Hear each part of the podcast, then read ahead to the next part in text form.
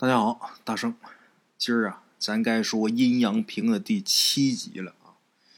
这一晃啊，这一个小故事都给大伙说七集了。今天呢，出这个主播年度报告了。大圣，我刚看完啊，我今年这个声音被播放的次数是五百四十多万次。我在我那微信呢也发了一朋友圈，这朋友圈也不是说为了给谁看的，是为了给自己留作纪念的。如果说将来有一天我说不了书了，说不了故事了啊，最起码曾经还有这么多人喜欢过我。这两天听众啊，好多都是给我晒这个年度报告的。大家听故事的有年度收听报告啊，我看真有是一集不落的。今天有年度报告，上面有就是每集故事他必须都听的人有五百多位。给我点过赞、点过喜欢的有十九万多，将近二十万人。每集一集不落的，集集不落，每天都在听的有五百多位。这五百多位啊，将来我一定得见见，一定得好好谢谢。这一晃阴阳平，今天咱们该说第七集了。大圣，我是集集挖坑，咱们列位也是跳进去跳出来的，在坑里边待的也是其乐无穷。其实啊。像说书说故事啊，要想简单了，一个长篇大套的故事，全本的，我用一集时间我就能给大伙说清楚。但是那还有什么意思？每集给大伙留一个扣子，其实不是说为了勾着大伙第二天啊你还得来听我这个，根本就不是。我那是逗大伙玩的，我这不是书场。我这如果是书场的话，我留扣子是为了勾着大伙来买票。第二天你不来，你听不着了。说白，现在这网络平台啊，人家明儿不听，人后儿听，人有攒着听呢。我等你都讲完，我再听，行不行？所以我说留这扣子，是为了勾搭大伙儿，明儿继续听是扯，是逗大伙儿玩的。我真正的想留这个扣子的意义是什么呢？给大伙儿挖坑的意义是什么呢？这故事留一个悬念，哎，大伙儿心里边总想着，明天怎么样啊？哎。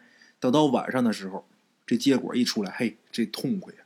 其实一种等待，一种期盼得到满足，也是一种幸福。我真要说我全本书我一集给大伙说完，大伙也就觉着没意思了，没这个劲儿了。哎，我觉得这种挺好的。一本书，咱们长篇大套的，我都给大伙说。每天呢，我都能陪着大伙每天呢，我说这东西，大伙儿呃都会来听，挺好的。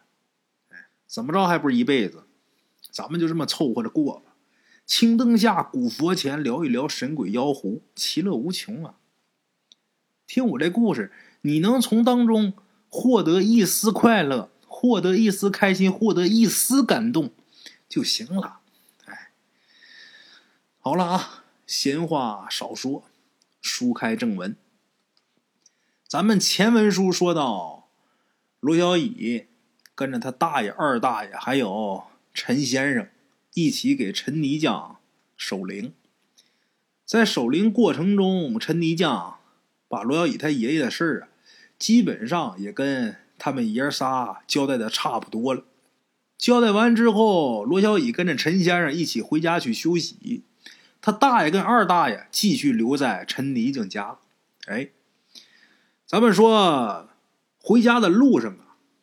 罗小乙跟陈先生碰上鬼打墙了，碰上鬼打墙，陈先生有点手腕，能破得了这鬼打墙，拿这俩鞋拍拍一下，走三步，结果走着走着，这俩人啊，却又走回到陈泥匠家这个院子跟前了。咱们说碰上鬼打墙，这就够可怕的了，更可怕的是小乙趴在这个。门上顺着门缝往里边看，结果看见陈泥匠他们家院子里边还有一个陈先生，还有一个罗小乙。咱们昨天呢，这扣就拴这儿了。今儿啊，咱接着说。小乙打这门缝往里看，看见院子里边还有一个他。在他往里边看的时候，里边那个罗小乙也把脑袋转过来看着他。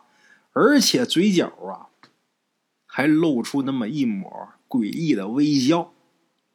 哎呀，一冲着罗小乙笑，罗小乙这个神经绷不住了。本来看见多一个自己，好嘛，够玄幻的了。这会儿还往门外看，他还笑。罗小乙啊一声大叫，转身要跑，结果砰的一声撞墙上了。撞到墙上之后，罗小乙就醒了。怎么回事呢？南柯一梦。他啊的这一声，这一撞墙，自己耳旁边有人说话，只听得耳畔边陈先生说话：“孩子，是不是做噩梦了？”罗姨一听这个声音啊，是陈先生的啊。刚才脑袋撞墙上挺疼的，这会儿眯缝着眼睛看看四周，罗姨才发现呢，这会儿他躺自己床上呢，旁边躺的是陈先生。当时第一反应，小乙呀，他没想着我怎么就回家了。他第一反应是，好歹我旁边躺的是陈先生，不是我爷爷呀。好嘛，万一说我这一撞墙一醒，旁边是我爷爷跟我说话，那不得吓死我！听陈先生这话，罗小乙才知道刚才啊他在做梦。小雨又问说。咱不是被鬼打墙了吗？我怎么回家了，睡我屋里边来了？这陈先生啊，转了个身，之前是面朝罗小乙，这会儿啊转了个身，面朝门口那边，把这后脑勺对着罗小乙。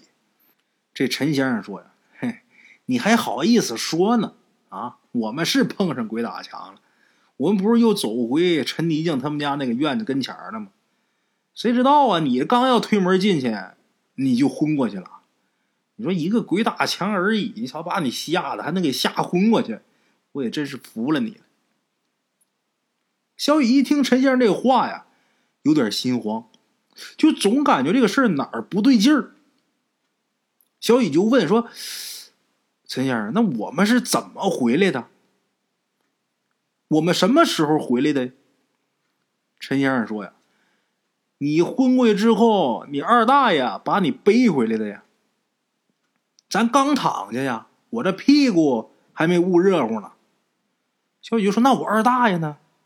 陈先生说：“你二大爷回去了，回陈泥匠他那院子里边陪你大爷去了。”哦，听到这儿，小雨算是放心了。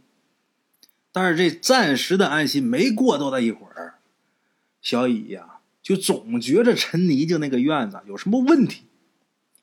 小雨就把他刚才做这个梦啊。就给陈先生讲了。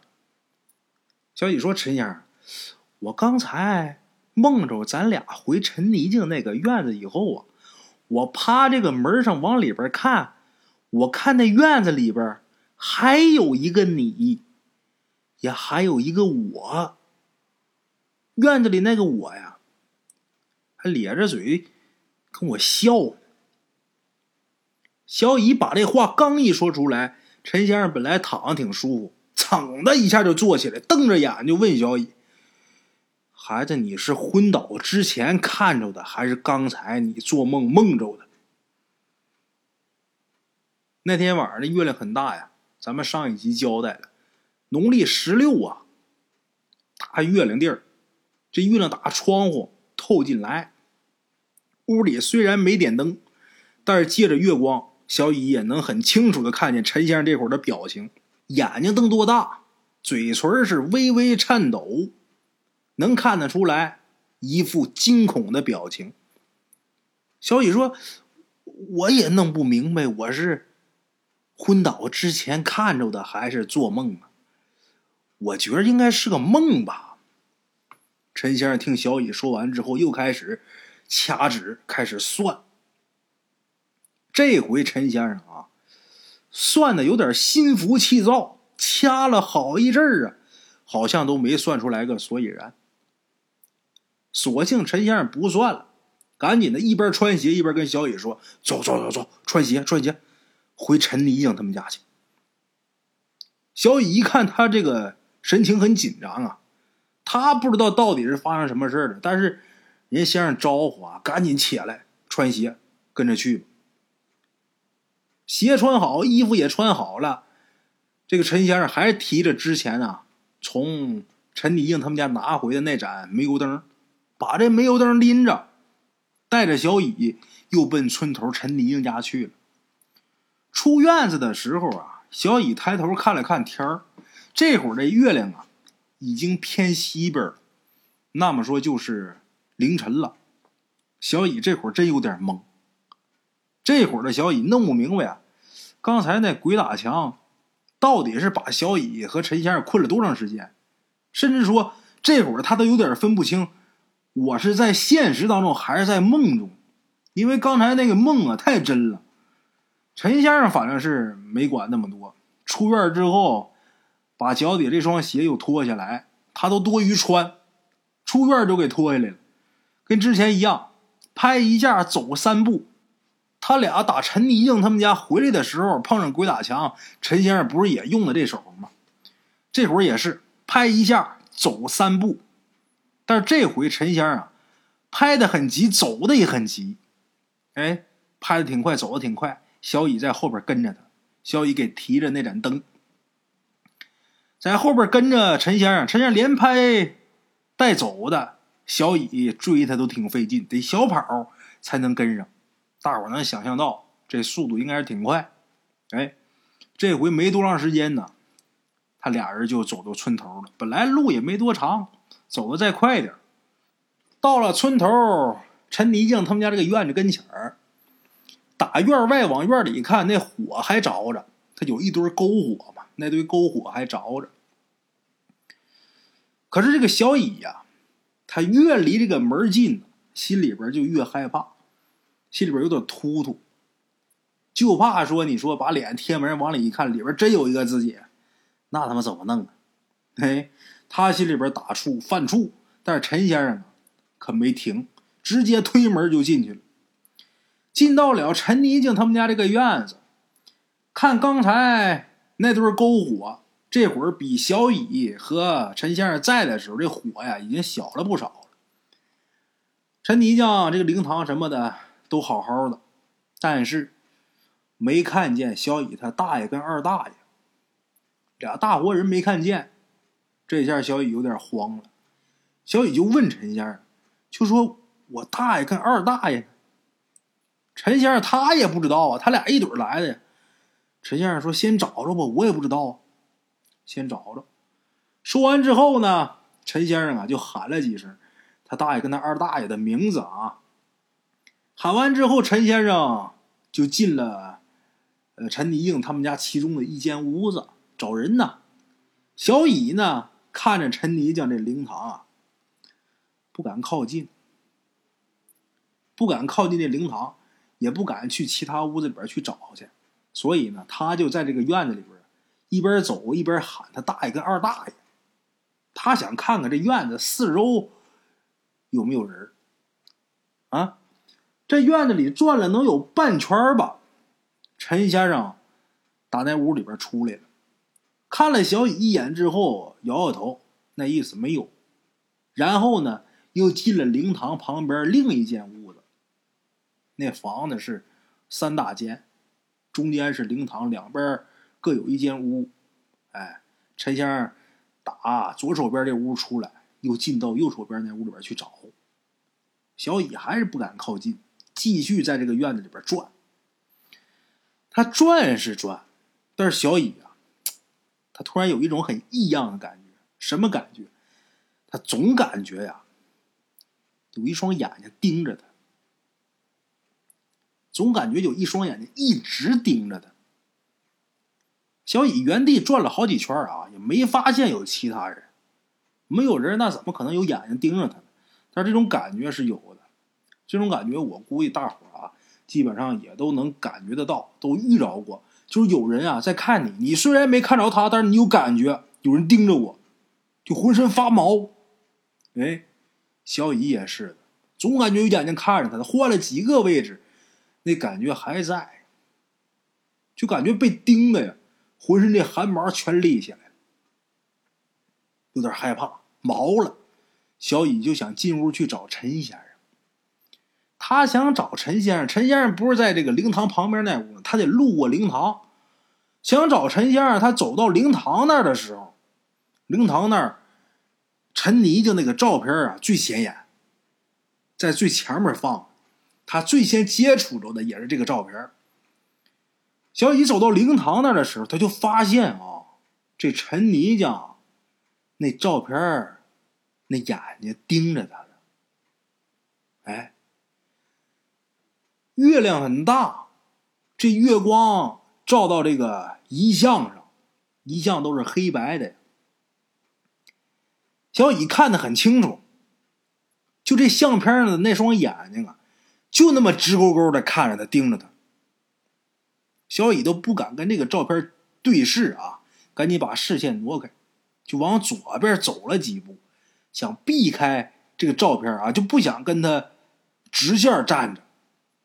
结果小乙呀，往左边走了几步，再看这个照片的时候，他发现啊，这照片的。那眼睛、那眼珠啊，跟着小乙动。小乙往左边走，那照片那眼珠也往左边转了一个角度，还是直勾勾盯着他。小乙这时候感觉自己吓得呼吸都困难，想喊陈先生，但是呢又不敢，不敢贸然的喊。人在遇着危险的时候，我告诉大伙啊有好多情况下，人在遇到极其危险的事情的时候，人是不出声的。碰见什么恐怖的东西啊，啊啊叫的，那都不是很恐怖的。真正你碰见很危险的事儿，或者有什么很危险的东西在你身边的时候，人是不会出声的，这是人的本能反应。大伙儿记住，人碰见危险，本能反应首先是隐藏自己，就是不能哇哇乱叫。比方说，这会儿在你前面十米开外出现一只大老虎，人的本能反应是不出声，隐藏自己，怕这个危险目标发现自己。不可能说这大老虎十米开外，你看见它了，你们俩中间什么障碍物没有啊？你哇哇喊，那老虎第一个过来就咬你。这人的本能反应，首先是隐藏自己。小乙这会儿想喊陈先生，不敢喊，他就怕他一喊，照片里边这个陈泥匠打在照片里边再扑出来，可怎么办？小乙没喊，小心翼翼的往前走。小乙心想：“你是个照片啊，照片大伙知道它是个二维的呀，我只要跟这个照片站在同一条线上，那你总就看不着我了吧？”你是个平面的呀，我跟你站一条线上，你怎么还能看着我呢？我跟你一起，我不跟你对面，你就看不着我了吧？可是等到小乙站在陈泥匠这个遗像齐平位置的时候，他发现陈泥匠遗照上的这个眼睛啊，这个眼珠子都已经挪到眼角那个位置了，斜着盯着他。把小乙吓得赶紧往里边冲啊！陈先生在里屋呢，小乙往里边冲，陈先生正好出来，俩人撞一满怀，把陈先生吓一跳。怎么事啊？你干嘛呀？这火急火燎，人找着了吗？小乙这会儿吓得都有点语无伦次了，不敢看陈迪那个照片，朝那照片努努嘴然后说：“那照片看我，刚才他那眼睛都已经斜到眼角了，看我。”陈先生一听小雨这么说，都乐了。傻小子，你看哪个照片不是你动他也动啊？那有什么好怕的？小雨说：“不一样，平时的照片啊，我又不是没见过。你见过哪个照片那眼珠子能斜到眼角看人啊？”陈先生这会儿一看小雨这个表情，就知道这孩子没说谎。另外一个，这情况。这个地点，孩子也不至于撒谎，陈先生也信了。走到这个陈泥匠这个遗像前面，趴在桌子上就盯着陈泥匠这个照片看。陈先生盯这照片看了一会儿之后，告诉小乙：“你走两步。”哎，赵本山讲话，没病走两步。陈先生说：“你你走两步，我再看看。”小乙一听，走吧。他就在这个陈先生身后啊。就左右走了几步，小乙走的时候，他就明显发现，就之前那种被人盯着的感觉没有了。陈泥匠那个遗像照片里那眼睛啊，小乙不是来回走吗？这回照片里那眼珠啊也没跟着他转。陈先生这时候站起来就说：“我这看半天了，哪有你说那么邪乎？”小乙说：“要不你你在他照片前面走几步看看呗。”陈先生看了小乙一眼，走呗。就这么的，陈先生又在这个遗像前面左右走了几步，但是陈泥静那个照片啊，没反应，没什么变化。这一没变化，小乙也有点懵了，就心想：我刚才是不是看错了？没看错，那这会儿怎么没变化呢？我刚才是不是出幻觉了？他自己都叫不准了。陈先生一看这照片没什么变化。也没什么奇怪的，就说得了，别瞎合计了，走走走，你大爷跟二大爷没在这儿，咱俩换个地方找，走。就这么的，陈先生啊就开始往外走，走到院子中间的时候啊，小乙还纠结这个事儿呢，是我出现幻觉了吗？是我看错了吗？人就怕好奇，小乙如果不好奇的话，跟陈先生一起出院子也就没事儿。结果。走到院子当中的时候，因为好奇，小乙又回头又看了一眼陈泥静那个照片就这一眼啊，差点吓死。这个黑白照片里边的陈泥静，本来是规规矩矩的那个形象，标准的证件照，哎，结果小乙回头这一看，这陈泥匠啊，眯着眼睛，咧着嘴。冲着他笑呢，小乙就看愣了呀。陈先生一看小乙没跟上来，回头就看了小乙一眼。结果陈先生一回头，陈泥匠这个遗照啊，立马就恢复正常状态，眼睛也是正常的了，嘴也不笑了，也不咧了。小乙没直接把这事儿跟陈先生说。为什么？他就是说了，陈先生也未必信。所以说，干脆别说了，这地儿太吓人了。低着头，赶紧跟着陈先生先走吧，跟得很紧，半步都不敢离远啊。就在他们俩要出院门的时候，这院门啊，突然间打外边被推开了。谁呀？不是旁人，小乙他二大爷，找半天没找着啊。他二大爷进来，先是一吃惊，然后就问，就说：“你们俩怎么就回来了？”哎，得了，你们俩回来也正好。大哥找不着了，不见了。小乙一听他二大爷这么说，心咯噔一下。他心想：我大爷会不会又像我爸那样，又又又又被谁给抓棺材里边去了？陈先生就问说：“怎么回事啊？”小乙他二大爷就说：“呀，你们俩不是碰上鬼打墙？”又回陈泥静这个院子跟前了吗？小乙不是吓昏过去了吗？之后，小乙他二大爷不是背着小乙，还有呃陈先生这仨人一起又回小乙家了。他二大爷等于是背着小乙把小乙送回去了。送完小乙，他又回陈泥静这个院子，再一回来，他就没看着小乙他大爷，就没看着他自己的大哥。一开始啊，他二大爷以为啊，他大哥。上厕所了，他就在院子里边等，大概能等了十多分钟，他大哥呀都没出来，也没动静。他二大爷就心想：咱说甭说尿尿，拉屎也拉完了呀，这是不是出事了？在这个院子附近就找，结果没找着，没找着。这会儿他回来呀，准备拿根棍子再出去找去，感觉自己手里边没有什么防身的啊，自己。不把握，回来拿根棍子，准备弄个武器再出去。结果一推门进来，看着他俩了。罗宇他二大爷简单把这个事儿啊给描述了一下。陈先生听完之后低头想了想，然后就说：“你拿棍子没用，来吧，你俩一人拿一只鞋吧。”说完之后，这陈先生就跟变戏法似的，打这怀里边掏出两只鞋。好嘛，这可是做鞋的啊，浑身哪都藏鞋。拿出两只鞋，给小乙一只，给小乙他二大爷一只。陈先生说呀：“给你俩这两只鞋呀，都是阴鞋。你俩如果要是碰上不干净的东西啊，拿棍子没用，拿这鞋抽他。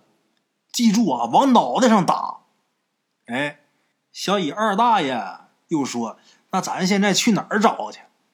陈先生又低头想了想，说：“去小乙他爷爷的坟地。”哎，就这么的。罗小乙他二大爷带路，罗小乙呢，一手提着这个煤油灯，一手拿着陈先生给的这个法宝，就这鞋呀。小乙在中间走，陈先生呢在最后。陈先生跟之前一样，还是走三步拍一下鞋，嘴里边还是念念有词，但是具体嘟囔什么，小乙听不太清楚。那会儿精神也紧张，没时间学习这个，就听他嘟嘟囔囔的，也不知道他说什么念什么。小乙呀，一直挺好奇的。我估计咱们各位听众啊，也得有呃这方面的好奇心。什么呢？明明那天晚上大标月亮，大月亮地儿那么亮，路上的路况看得一清二楚，为什么还要拿着一盏煤油灯？小乙想问问陈先生。但是，一看，咱说，你得有点眼力见。这会儿时机不合适，你不能什么时候你都去请教人家问题呀。那边火烧眉毛了，你来问为什么呀？哪有功夫跟你解释？哎，得了，先跟着走吧。咱们得说，陈泥匠他们家是在村头，打村头到小乙他爷爷这个坟地能有多远呢？就跟从村头回小乙家这路程差不多，哎，按照常理来说，就算晚上这路啊，呃，看不大清楚，不如白天看得清楚，不太好走的情况下，最多也就十几分钟也就能到。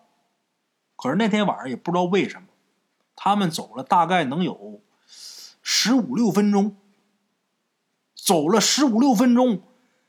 这仨人又回到陈泥匠他们家这个院子门口这我不说，大伙儿也能听得出来，这又碰上鬼打墙了。一开始是小雨他二大爷在前面带路，小雨在中间。一看碰上鬼打墙了，这陈先生啊就说：“坏了，又碰上鬼打墙了，来吧，换个位置。”陈先生在前面带路，跟之前用的方法一样，就是拿这手里面那两只鞋呀，拍一下，走三步。之前陈先生的办法挺管用的，但是这回啊，不管事失败了。怎么的呢？他们这一行三人，陈先生打头是打陈泥静他们家这个院子门口往左手方向走的，打左边走的，结果走了一段路之后，打这个院右边又回来了，又绕回来了。陈先生一看这情况，骂了一句脏话。骂脏话，咱就不能在节目里边说了。你们就想，如果你们碰这情况，你们怎么骂，他就怎么骂的。嘿，骂了一句脏话，陈先生啊，把这两只鞋呀穿上了。陈先生一般晚上走的路都不穿鞋，这鞋都在手上拿着啊。这会儿可算是落上鞋穿了。为什么？拿手里边也不管事左边这只脚的鞋穿上了，右边那只脚的鞋呀没穿，在手里边拿着。左脚那鞋是阳鞋，右脚这鞋是阴鞋。这会儿他把这阴鞋拿手里边，那是武器呀！你看这仨人这法宝啊，一人掐一只鞋。把这鞋攥好之后，陈先生说了：“小乙，你打头，让小乙带路，因为之前他二大爷带过路，陈先生也带过路，没好使都绕回来。小乙，这回你你在最前面。”小乙在最前面吧，打头阵头一回呀，小乙这心里边挺紧张，一直默念：别拐弯，走直线哎，就这么的走了一段路之后，他们又打陈泥匠他们家院子右手边又绕回来了。哎呀，陈先生这个恼火啊，这个烦呐！陈先生说：“继续走，别停。”小乙也是弄不明白了，刚才啊，他一直走的都是直线，这怎么又绕回来了呢？刚才小乙一直啊是看着这个北斗七星，看这个北斗七星看星星定位走的。北斗七星这个位置它是正北呀，就是他爷爷那坟的那个方向。我跟着北斗星走，怎么还能走错呢？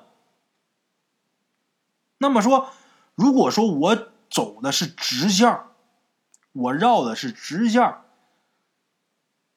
那么，为什么又会绕到陈泥匠他们家这个院子跟前？小雨就想，如果我走直线没错的话，那么就一种解释，就是这条直线上有无数个陈泥匠他们家的院子。这只不过是小雨自己猜的。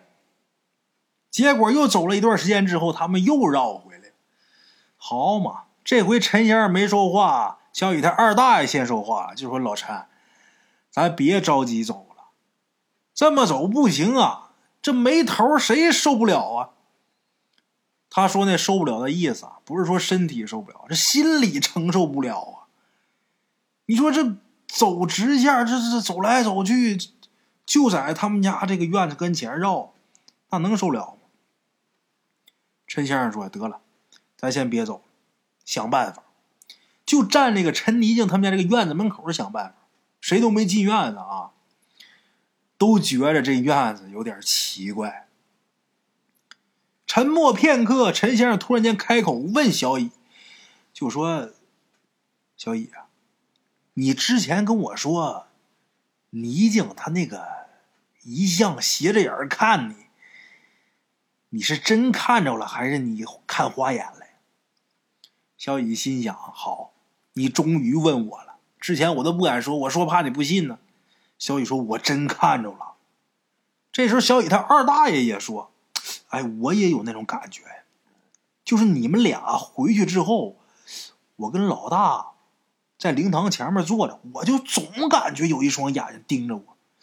当时我也没敢问大哥，我也不知道他有没有这感觉。”一听到这，陈先生一拍大腿：“得，我知道这问题出哪儿了。”说完之后，陈先生一脚把陈泥匠他们家的院子门就给踹开了，然后急忙忙走进去。小乙跟那二大爷对视一眼，也跟着进去吧。现在最安全的地方就是跟在陈先生身边，剩下哪儿都不安全。跟着吧，跟着进去之后，就见这个陈先生从左边这只鞋这个鞋垫下面拿出两枚铜钱儿。啊，陈先生这法宝就是鞋跟铜钱啊，哪儿都有，浑身哪都有，跟变戏法似的。把俩铜钱拿出来，放手心里边。这个手啊，掐了一个很奇怪的姿势，应该是掐诀。嘴里边呢，念念有词。念完之后，陈先生走到陈泥匠这个遗像前面，把这铜钱啊，就贴到陈泥匠这个遗像的眼睛上了。按常理来说啊，按重力学来说，陈泥匠这个照片它是一层玻璃，这铜钱儿它往这玻璃上贴，如果没胶的话啊，它贴不住。但是今儿就奇怪了，陈先生把这俩铜钱贴到陈泥匠这个遗像这个眼睛这个位置之后，一松手，这铜钱就跟吸铁石似的，一下就贴到这个玻璃面，没掉下来。哎。弄完之后，这时候陈先生说：“走。”他说：“走，那跟着吧。”又跟陈先生出院子，又一次出发。大约又能走了十多分钟之后，小乙这时候心里边开始打鼓了，因为每次这时候啊，他们都会再一次出现在陈泥静他们家那个院子跟前小乙也担心，但是这回不一样，他们走出来了。因为小乙已然看到不远处他爷爷那个坟地了，出来了，哎，出来之后，大伙儿的心呐都放松下来了。小乙就问陈先生说：“为什么会这样？”陈先生这时候显得有点洋洋得意啊，看还得是咱。哎，陈先生说呀：“这泥匠生前啊，他总跟这阴宅打交道，他那眼睛啊。”沾了很多阴气儿，人的这个眼睛啊，是最有灵气儿的。这眼睛总跟这个阴邪之物打交道，它就会染不少阴气儿。所以说，等陈泥匠死了之后，他那眼睛啊就要作妖。哎，陈先生说，刚才我们以为我们是用眼睛在看路，其实啊是被这陈泥匠给蒙了眼了。说白了啊，他们一直在转圈，但是他们眼睛里边看到的却是走直线，被这个泥匠给蒙了眼了。哎，陈先生说到这儿说呀：“切，这家伙呀，死了都不安生啊！行了，咱先找人，等找着你大爷，你看我回去怎么收拾他。”仨人很快就到了小雨他爷爷这个。坟地边上，可是，一到这个坟地边上，眼前这一幕啊，纵使是经验老道的陈先生，也给镇住了。他们看见什么了？小乙他爷爷这个坟地周围呀，方圆十多米之内，密密麻麻的堆着全是老鼠的尸体。这些老鼠全趴地上。头冲着坟的那方向，俩后腿伸直，跟尾巴平行，俩前爪各自都是握着两边的胡子，这胡子冲的方向是指着天的，就感觉好像是很虔诚的信奉者趴地上给他们信仰的神啊敬香似的。这些老鼠都是死的尸体。光是老鼠的尸体还不叫事儿，除了老鼠的尸体呀，还有各式各样昆虫的死尸，不计其数，那，海了去了，密密麻麻的。如果有密集恐惧症的，看不了这个。哎，除了这些之外，最让人接受不了的，就是在这个圈子的最里层。还趴着跟老鼠的那个姿势一样的二十八个年轻人。边的茶楼，人影错落。用声音细说神鬼妖狐，用音频启迪人生。欢迎收听《大圣鬼话》。Hello，大家好，我是主播孙宇，吃完了饭，然后就回到自己的课室上啊。回到课室有喜马拉雅、百度搜索“大圣鬼话”，跟孙宇、孙大圣一起探索另一个世界。那天山女子独守枯城，也只是感谢鬼友们，感谢鬼友们，感谢鬼友们。一路陪伴，大圣鬼话，见字如面。欲知后事如何，且听我下回分说。